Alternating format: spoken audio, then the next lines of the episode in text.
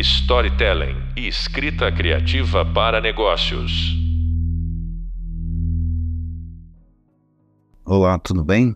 Aqui é o Flávio e hoje damos início a uma série de podcasts com diversos temas que, e convidados que eu selecionei.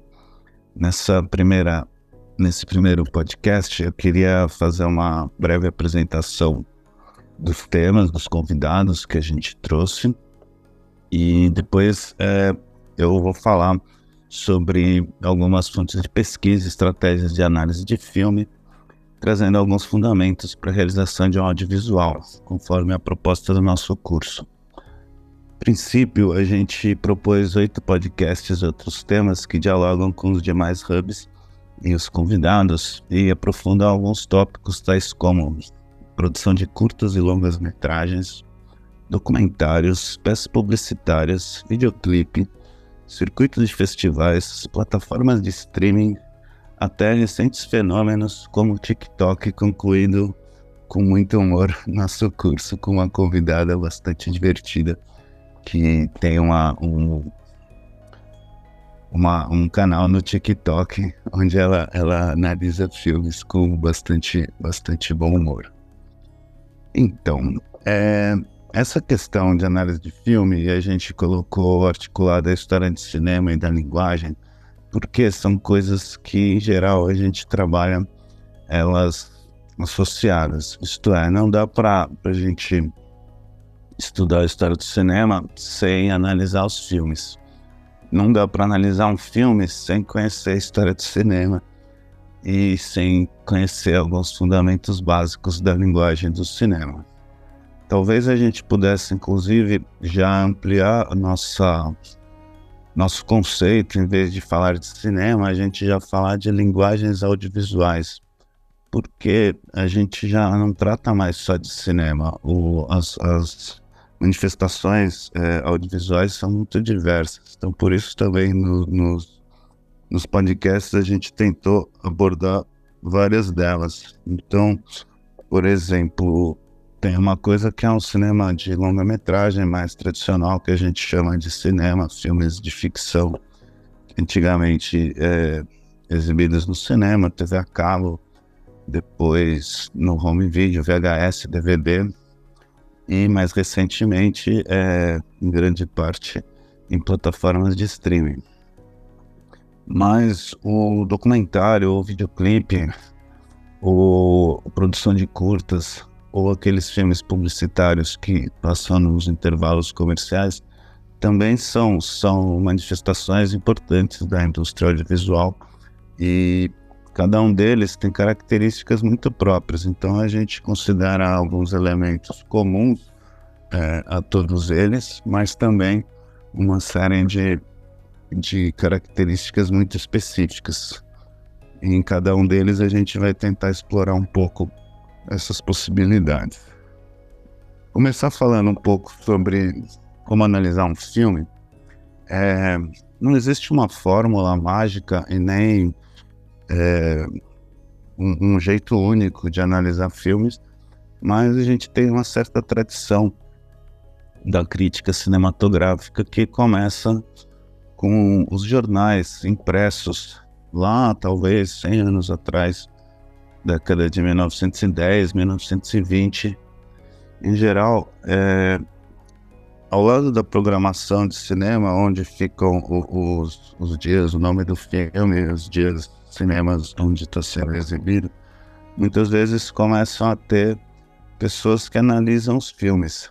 Isso te ajuda a escolher que filme você quer assistir essa, essa análise ela tem uma dupla função, né? Essa para o leitor do jornal vai ser também um espectador de cinema e ele isso ajuda ele a escolher que filme. Muitas vezes ele até conhece o crítico e sabe um pouco o gosto do crítico. E isso ele pode confiar no crítico e, e, e dizer: ah, se ele falou que o filme é bom, eu vou ver. Se falou que é ruim, eu não vou ver. Essa, essa análise tem uma característica bem importante, é, ela, ela é, é, é publicada geralmente quando o filme é lançado e ela não pode ter spoiler, porque ela, ela é, é publicada, é, você lê antes de assistir o filme. Por isso, ela também tem uma função na, na indústria e na própria estratégia de lançamento do filme. Então, tem um, um, uma situação que é chamada de cabine, é, é o termo popular. A cabine é um filme que é exibido antes apenas para os críticos, para os veículos de imprensa, às vezes participam é, equipe técnica, diretor, é, atores que podem dar entrevistas. E o filme é apresentado algum tempo antes de ser lançado e esses, esses críticos já podem ter um tempo para escrever e publicar suas análises. Então, esse seria um, um, um pouco a origem da, da resenha, da, da crítica de cinema que a gente considera. E ela vai ter uma longa tradição em jornais escritos Muitas vezes esses críticos são, são pessoas que, enfim, escrevem bem, têm um conhecimento bastante amplo. Muitas vezes essas críticas de jornal são reunidas anos depois, selecionadas e são publicadas em livros. Então a gente vai encontrar, é, como um exemplo, por exemplo, tem um livro do Truffaut com as críticas de cinema que ele fazia, inclusive antes dele, dele se tornar diretor de cinema, no Brasil, um bom exemplo é o Paulo Emílio Salles Gomes, que escrevia no, no jornal Estado de São Paulo. E esse livro foi publicado, é, são dois volumes publicados com as críticas dele, chama Crítica no Suplemento Literário. Ele escrevia no, no suplemento literário do, do Estadão. E, enfim, é uma ótima fonte de consulta também. É, análise de filme, ela tem outras manifestações também, ou outros, outras instâncias onde a gente pode encontrar análise de filme. Então, começam a ter também revistas especializadas, onde tem análises mais aprofundadas, que de várias páginas, por exemplo. Aí já publicadas é, geralmente um tempo depois do filme ser lançado. Nesse caso, pode ter, pode ter spoiler, pode ter desenvolvimento da trama. É, isso começa a encostar num, certo ambiente acadêmico, então essa análise pode usar referências bibliográficas ou um recorte teórico para análise do filme, citar fontes, outras, outras referências, enfim. Seria uma análise mais aprofundada e também, consequentemente, com, com um público mais específico, um público mais especializado, é, muitas vezes em revistas. Hoje, hoje tanto a, a resenha como com esse tipo de análise mais aprofundada, elas estão geralmente disponíveis na internet. E um outro tipo de análise, ou um outro tipo de instância onde a análise de filme se, se manifesta, eu vou chamar de, de uma instância mais acadêmica. Então, muitas vezes, um, um trabalho de conclusão de curso, uma iniciação científica, às vezes um mestrado ou um doutorado são dedicados a um único filme. E, nesse caso, é, é uma análise que está tá balizada em uma série de, de parâmetros. Primeiro, está é, tá num contexto de ensino formal, na qual, ao concluir este projeto, o, a pessoa vai receber um título, é, um diploma, uma, um mestrado, um doutorado, por exemplo. É, ele tem muito mais tempo, às vezes um, dois, três anos, para aprofundar a pesquisa. É, ele realiza disciplinas no decorrer do período, disciplinas com vários professores. É, existe uma. Num momento intermediário da pesquisa, existe uma banca de qualificação onde ele apresenta o andamento do trabalho até aquele momento para um grupo de professores e eles opinam e dão sugestões sobre o, o encaminhamento que o projeto vai ter e por último, ele é defendido numa, numa instância com uma banca, é, onde, onde o texto foi lido pelos integrantes da banca e eles vão fazer perguntas é, específicas e, e, o autor deve, deve respondê-las. É, ao final disso, é, a banca se reúne e considera o trabalho, digamos, aprovado. É, essa instância que eu estou chamando de acadêmica, então, ela, ela, permitiria uma análise muito mais aprofundada com uma série de, de condições e submetida a métodos de pesquisa. Então, nesse caso, é, as opiniões, é, certos tipos de considerações não devem ser utilizadas. Isto é, no caso, tudo que, que for dito, escrito, deve ter uma fundamentação teórica, deve ter uma justificativa e, e amparado por referências ou por pesquisas empíricas. Então, é um, uma outra condição, digamos, da análise de filme. Para gente que, que não é crítico de cinema, exatamente, análise de filme e consultar é, sites, livros com, com resenhas é, é uma ferramenta interessante para a gente aprender a, a conhecer melhor o cinema, a conhecer melhor os filmes. E eu não sei, é, isso é muito variado. Talvez possa se ler a análise antes é, de assistir o filme. Eu, particularmente, prefiro ler depois. É, isso, mas isso é uma escolha, uma escolha muito pessoal. De qualquer forma, mesmo eu conhecendo o filme, tendo visto algumas vezes, muitas vezes ao ler um crítico importante, um crítico é, competente, analisando o filme, ele vai mostrar coisas que eu não tinha percebido. Isso é muito interessante e, e muito gratificante a gente complementar essas nossas impressões com outros. Eventualmente também a gente pode discordar da opinião de, de algum crítico, isso também não tem nada de errado. É, a princípio, é, nessa, nessa questão, eu gostaria de começar talvez por uma coisa até mais singela. É, eu vou, vou chamar isso de como assistir um filme. Parece, parece meio bobo, mas, mas hoje na correria do dia a dia e na quantidade de, de, de telas que a gente tem disponível, muitas vezes é, a condição de assistir um filme não é a ideal. E isso, digamos, eu acredito que compromete um pouco o entendimento da obra. Não precisa ser radical nem purista. É, os mais os mais puristas dizem que tem que ser assistido o filme no cinema, em tela grande, etc.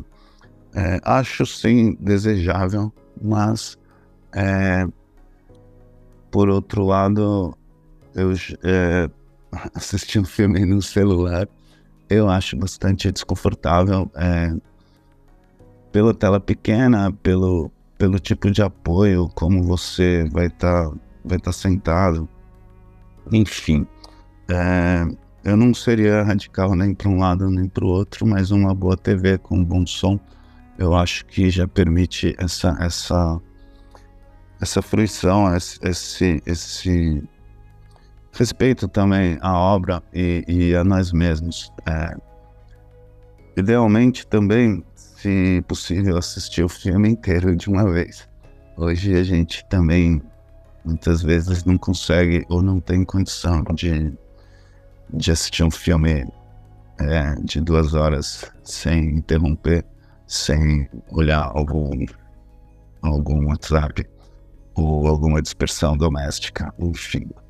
Mas, se for possível, é melhor assistir o filme inteiro. Por que isso? Porque a gente consegue é, sentir o ser levado pela história e, e tem, muitas vezes tem um tempo para você entrar na, na trama do filme e se concentrar. E outra coisa também, inclusive porque eu, eu prefiro não, não ver não ler nada antes sobre o filme, é para a gente estar tá mais, tá, vamos dizer, com, com um pensamento mais aberto e assistir o filme de, de uma forma descompromissada, vamos dizer assim. assistir o filme curtindo o, a obra de arte, rindo, chorando, se emocionando, é, esquecendo um pouco que a gente vai analisar esse filme, porque senão a gente fica assistindo filme e analisando coisas, é como se, ou se for conversar com alguém, falar, é, eu, eu, diria que dispersa um pouco e, e comprometeria um pouco essa, essa fruição da obra.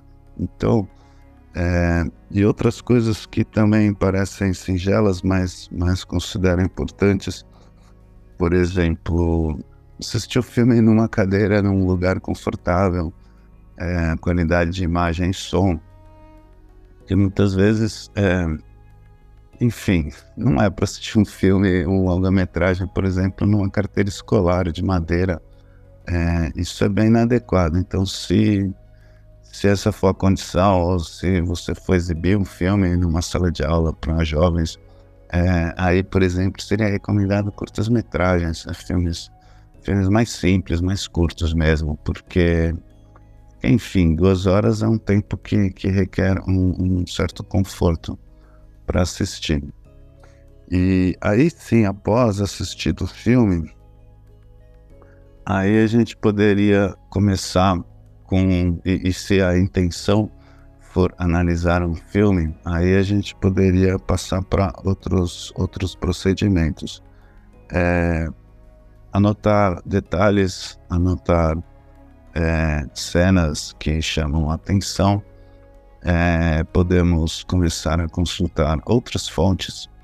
Então, muitas vezes o filme é acompanhado de um making-off, tem entrevistas com diretores, fotógrafos, equipes técnicas, enfim, é, e ler é, outras críticas também sobre o filme. Aí a gente começa a ter uma visão bem mais completa. É, no caso de um filme que está tá sendo assistido em casa, em streaming ou, ou, ou, em DVD, a gente também pode rever cenas. É, o ideal seria assistir de novo o filme aí anotando. Num certo sentido, é, quase como que reescrevendo o roteiro, no sentido de, de observar como, como a trama está estruturada, como os personagens são apresentados, é, os momentos de clímax, os momentos de relaxamento, enfim. Nesse caso, o conhecimento de técnicas de elaboração de roteiro são bastante importantes para se analisar um filme. Então, essa é uma, uma das outras considerações bastante importantes. É, falando ainda de fontes de pesquisa, muitas vezes é, alguns filmes, tempos após serem lançados, é, eles têm seu roteiro publicado como livro ou como e-book. Então a gente tem um, um, um roteiro. É, aí acontecem duas coisas diferentes. Às vezes é o roteiro original e a filmagem pode ou não ter seguido exatamente o que está no roteiro. Outras vezes, é, esse livro com o roteiro é publicado após o filme ser concluído. Então, ele já é a versão final do filme. Então, a gente tem um outro documento que auxilia muito é, a gente ter uma, uma compreensão estrutural do filme.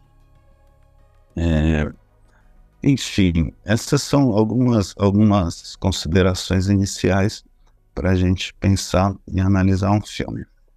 Em seguida, é, eu vou passar para algumas, algumas outras dimensões que a gente pode considerar na análise do filme.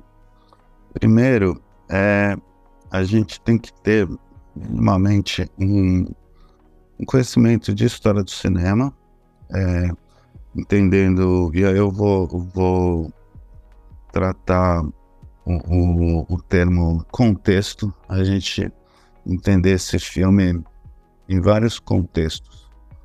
Vamos começar pelo contexto do filme na obra do diretor. Então, é, se esse filme foi recém-lançado é, e eu vou analisá-lo, é importante que eu conheça a obra desse diretor, que filmes ele fez anteriormente. Eu preciso é, avaliar se, se tem um padrão estético, se tem recorrências temáticas, estilísticas, é, evoluções, é, novidades. Tem casos muito interessantes, é, por exemplo, um que a gente pode citar do Eduardo Coutinho, que ele fez dezenas de filmes incríveis, é, mais ou menos com o mesmo método de trabalho mas já já numa idade bem avançada, ele resolve alterar seu método de trabalho. Ele faz um filme bastante intrigante chamado Jogo de Cena, onde ele nos confunde entrevistando pessoas e uma série de mulheres e ao mesmo tempo ele começa a intercalar com atrizes bastante conhecidas como a Fernanda Torres, Andréa Beltrão, Marília Pera e elas estão lendo também é, trechos dos depoimentos das mulheres. Só que chega uma hora que a gente já não sabe quem é a atriz, quem é a depoente é, e que está contando a sua própria história.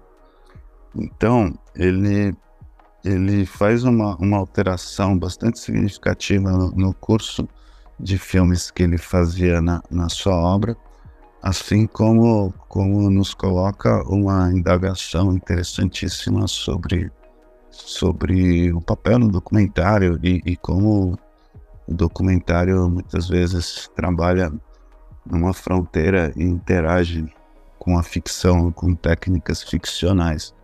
Esse é um assunto que eu vou trabalhar no outro podcast que, que eu vou, vou fazer, justamente é, desenvolvendo a especificidade de análise e de, e de compreensão do documentário no, cenário audiovisual.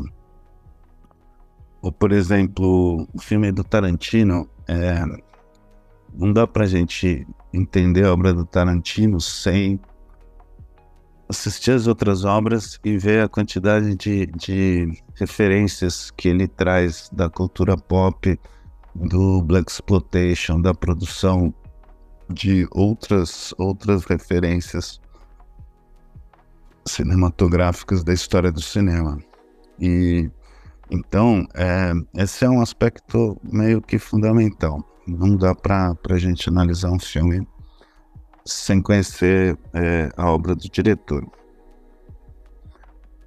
Ao lado disso, é, tem duas coisas correlatas. A gente tentar analisar o filme no contexto do gênero, da escola ou do movimento estético na qual o filme foi produzido, num caldo de cultura daquele país, período, daquele momento histórico.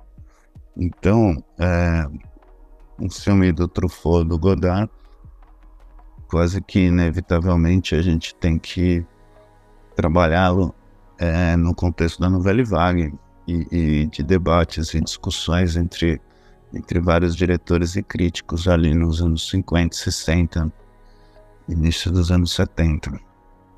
Se for um filme brasileiro dos anos 60 no contexto do, do cinema novo, ou um filme italiano pós-guerra no contexto do neorrealismo. Enfim, é, o filme pode ou não é, corresponder ou está vinculado é, intimamente a esse movimento, mas também ele pode estar tá em contraponto e em divergência. De qualquer forma, não dá para gente analisar um filme sem, sem saber em que contexto ele foi feito. Pensando no caso brasileiro dos últimos 20 ou 30 anos, a gente vai ter uma série de filmes que tratam a questão da violência urbana, crime organizado, favelas, polícia. É... E aí a gente pode até ver entre não, não à toa os maiores sucessos no começo dos anos 2000 foram Cidade de Deus, Carandiru e Tropa de Elite 1 e 2. Nesse caso, é, por que dessa temática e por que ela chama tanta atenção e faz tanto sucesso? Não dá para dissociar da vida real no Brasil, onde a violência urbana teve um, um aumento e quase todo mundo foi assaltado ou está com medo. E a gente chega em situações, em, regiões onde o Estado não, não consegue atuar, enfim, não, ou não atua, e por não atuar, o, o crime, ou no caso carioca, as milícias tomam conta do território. E isso virou um tema recorrente naturalmente ou, ou infelizmente por conta de uma, de uma condição histórica do Brasil, onde a violência urbana assumiu essa, essa dimensão. Então, isso também é algo que, que a gente tem que ser considerar na análise de um filme. Então, se hoje é lançado um novo filme sobre questões de, de violência urbana, para analisá-lo, a gente tem que ter visto boa parte dessa safra de filmes que, que tem sido feitas. Filmes, estou incluindo séries como Carcereiros, ou, é, enfim, tem outras, outros produtos com essa temática. A gente não, não poderia analisar um novo filme é, recém, sem considerar esse lote de filmes e e vendo que ele dialoga com eles, o que ele tem novidade, ou, enfim, se a gente for fazer um filme sobre, sobre violência urbana, também não é admissível que a gente não tenha visto esses outros filmes, até para não repetir abordagens, enfim, a gente ter não tem nada de errado fazer um filme sobre esse assunto, mas a gente tem que considerar o, o alguma que estamos trazendo alguma inovação, algum ponto de vista diferenciado. Então, esse é um outro, um outro exemplo de contexto. Um outro, uma outra possibilidade de contextualizar o filme é no. O filme é no gênero e no seu período histórico. Seria uma, uma associação é, dupla aí. Deixa eu dar um exemplo. Se a gente pegar um filme, um faroeste, por exemplo, um faroeste feito em 1940 ou 50, ele é um faroeste feito numa época onde são feitos dezenas de faroestes e que se você for olhar a programação de cinema, vão haver é, inúmeros faroestes disponíveis para você assistir. O faroeste naquele momento era um gênero bastante forte. Só que a partir dos anos 50 e 60, o faroeste como gênero perde muita força. E, enfim, e começa a ser um pouco raro, quer dizer, continuam sendo feitos, inclusive em outros países, a própria Itália, no final dos anos 60, anos 70, vai continuar fazendo faroestes, é, mas entrando nos anos 80, 90, são muito poucos os faroestes sendo feitos.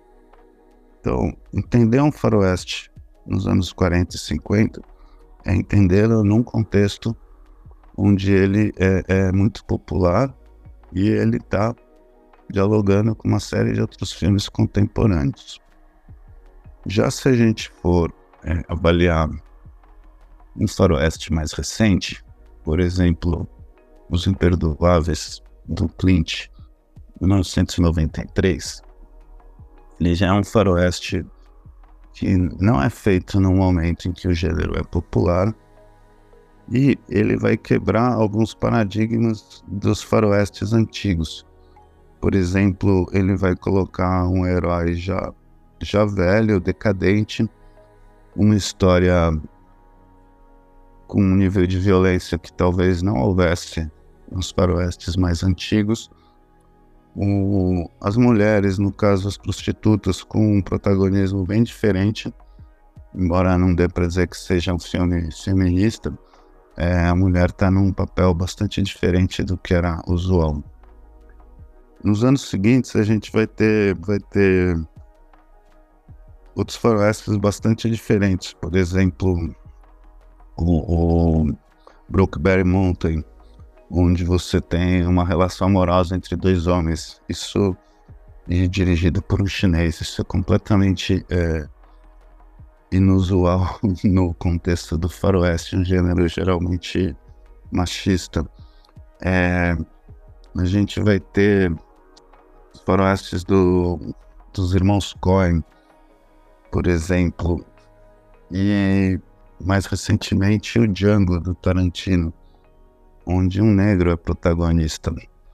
E, e é um protagonista com todas as habilidades de atirar bem, etc., que os famosos cowboys tinham, só que nos filmes de faroeste, tradicionalmente, é, não aparecem negros, ou se aparecerem, estão em, em, situações é, bastante inferiorizadas. Então, o, a gente poderia até, até entender um, um, um caráter meio racista do próprio, do próprio gênero. Enfim, esses são alguns exemplos de como um filme, é, para ser analisado, ele tem que ser contextualizado em uma série de dimensões. E essa contextualização, ela envolve um conhecimento básico de história do cinema ou exige uma pesquisa para você para você fazer essa essa análise, uma pesquisa prévia. É, em seguida, a gente vai para. Queria comentar outros tipos de, de dimensões, e vou chamá-las de dimensões técnicas, ou, ou, de técnica e linguagem, a gente tentando também é, entender que técnica e linguagem são, são elementos que devem ser compreendidos conjuntamente, isto é, a, a, a, o domínio técnico ele, ele é, é como o, o, recurso expressivo é, se manifesta. Então, a gente pode pensar, eu vou fazer um exemplo bastante simplista, mas só como referência.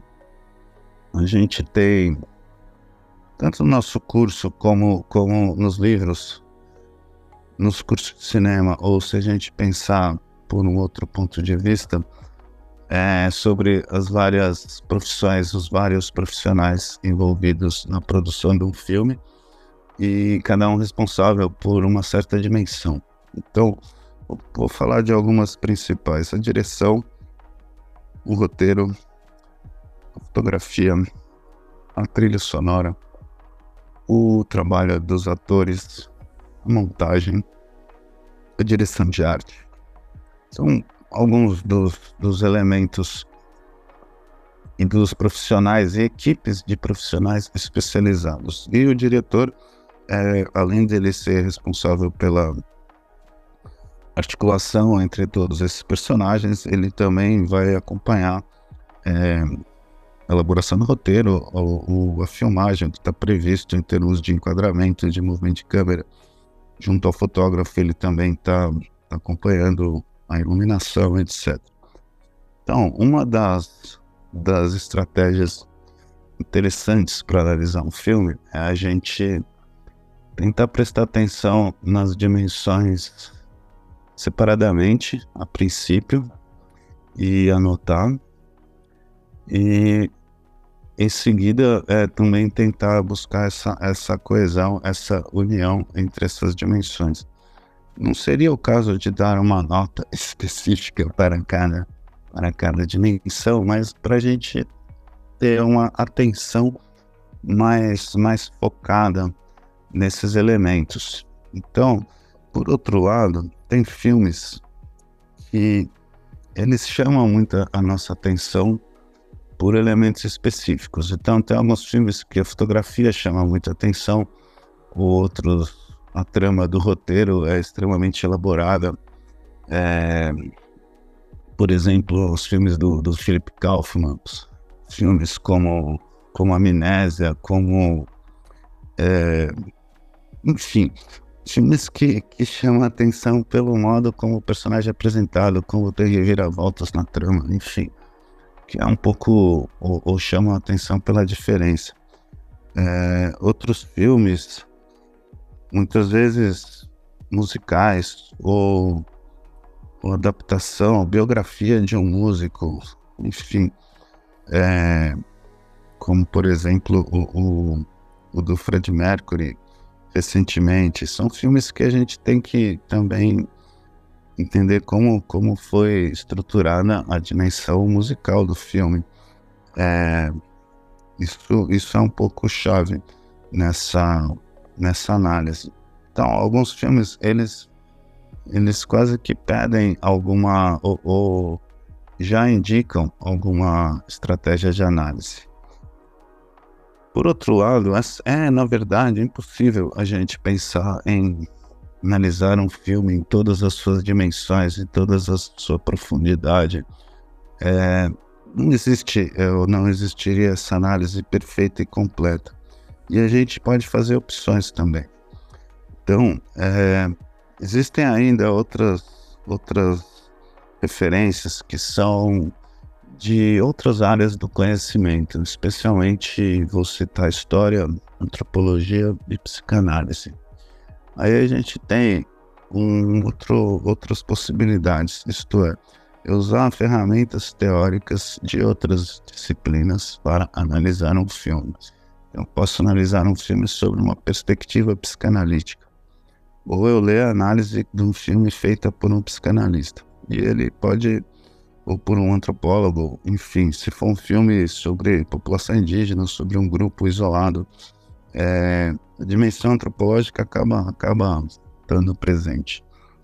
Enfim, e para concluir, é, a gente tem que também entender que, além de não existir essa análise completa, estamos falando no âmbito da racionalidade, é, o filme é uma obra de arte. Então, é, acho que a gente tem que, com certeza, deixar uma dimensão subjetiva em aberto é, e opiniões. Enfim, você assiste um filme e adora, o seu melhor amigo não gosta. E tudo bem, isso é parte da vida e parte da arte que a gente faz interpretações. Tem filmes que a gente assiste numa idade e gosta, e mais velho não gosta, ou vice-versa. Enfim, mas no nosso caso específico da formação storytelling, desse, desse, desse módulo de produção de visual, eu queria destacar é, que a gente vai ter situações, muitas vezes, se, especialmente se trabalha na área de publicidade e marketing, que não é você que realiza o filme, mas você tem que acompanhar o processo, você que vai autorizar e o filme pronto, você que vai aprovar, e às vezes, muitas vezes, uma obra de alto custo. Então, é, o que eu quero dizer é que profissionais de diversas áreas que estão envolvidos, ou, ou na, na, produção, ou na, na aprovação de produtos audiovisuais, ele tem que dominar minimamente a linguagem. Há um risco altíssimo de aprovar um produto inadequado ou com, com erros com defeitos, isso pode comprometer um pouco como a gente conversou com, com a Irene Knut, que é uma, uma profissional de publicidade. É, ela tem que acompanhar o roteiro e, e, e, aprovar o produto final. E esse filme custou muito caro e ele está vendendo um produto, e se ele não é eficiente em vender o produto, isso é mensurado por pesquisas. E se ele não é eficiente, tem algo muito errado aí. Então, é uma outra dimensão mais técnica, mais específica da análise de filme.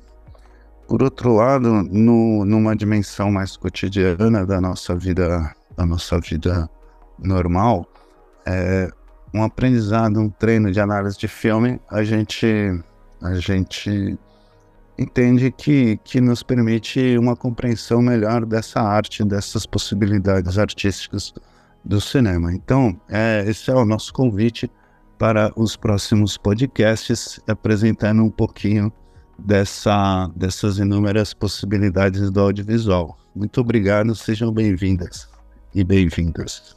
Até logo.